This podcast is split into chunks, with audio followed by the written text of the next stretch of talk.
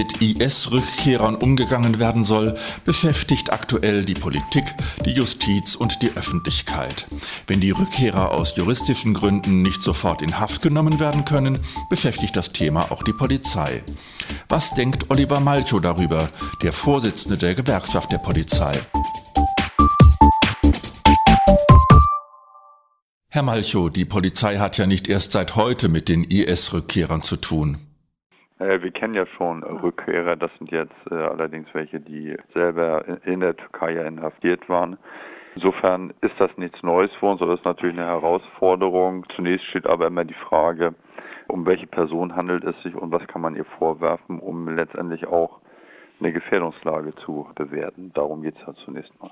Was die Sache schwierig macht, ist doch, dass man nicht alle automatisch in Deutschland in Haft nehmen kann.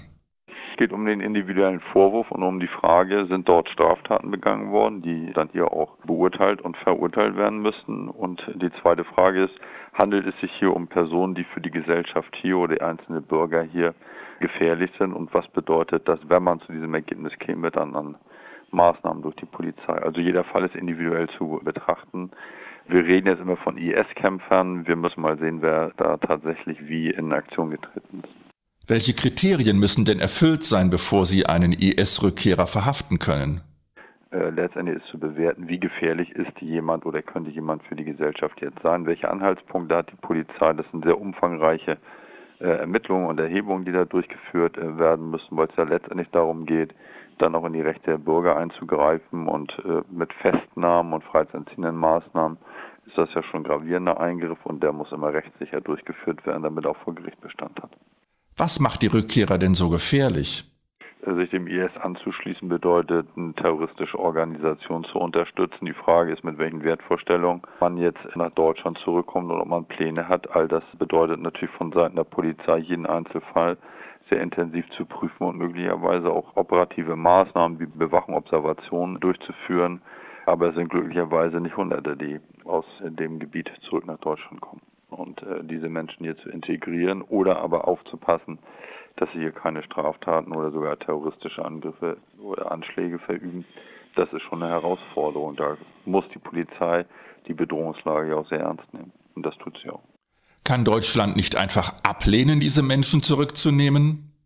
Wir haben als Staat die Dinge zu tun, die nach den Normen gelten. Und deswegen ist äh, auch das Wiederaufnehmen in Deutschland notwendig, weil es deutsche Staatsbürger sind. Also haben wir uns so zu verhalten, wie wir uns zu verhalten. Aber äh, als zweites dann die Frage, wie gefährlich ist jemand, egal ob er für den IS gekämpft hat, ihn unterstützt hat oder sonst, wie, wie gefährlich ist er für die Gesellschaft und muss die Polizei präventive Maßnahmen ergreifen, um Gefährliches für einzelne Bürger oder ganze Gruppen hier zu verhindern. Aber natürlich wird sowas instrumentalisiert und das erhöht natürlich auch äh, die Sensibilität auf Seiten der Polizei nicht zu verstehen im Sinne von, sie würde dann zu wenig tun.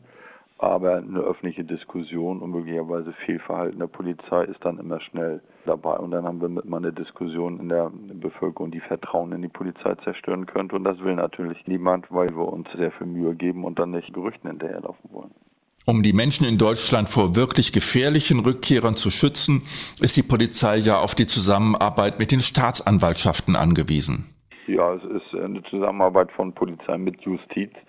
Am Ende könnte es sein, dass polizeiliche Maßnahmen durchgeführt werden, die auch nur durch Richter angeordnet äh, werden dürfen. Das geht dann eben nur, wenn der Richter auch die polizeiliche Bewertung äh, teilt. Oder aber wenn es um strafrechtliche Maßnahmen äh, geht, dann ist es eben auch so, dass äh, die Staatsanwaltschaften äh, unserer Bewertung äh, möglicherweise folgen und dann äh, wir auch zu Gerichtsverfahren kämen. Also es ist immer ein Zusammenspiel zwischen Polizei und auch Justiz. Vielen Dank, Herr Malchow, für das Gespräch. Ich habe mich mit Oliver Malchow, dem Vorsitzenden der Gewerkschaft der Polizei, über den Umgang der Polizei mit IS-Rückkehrern unterhalten. Bis zum nächsten Podcast.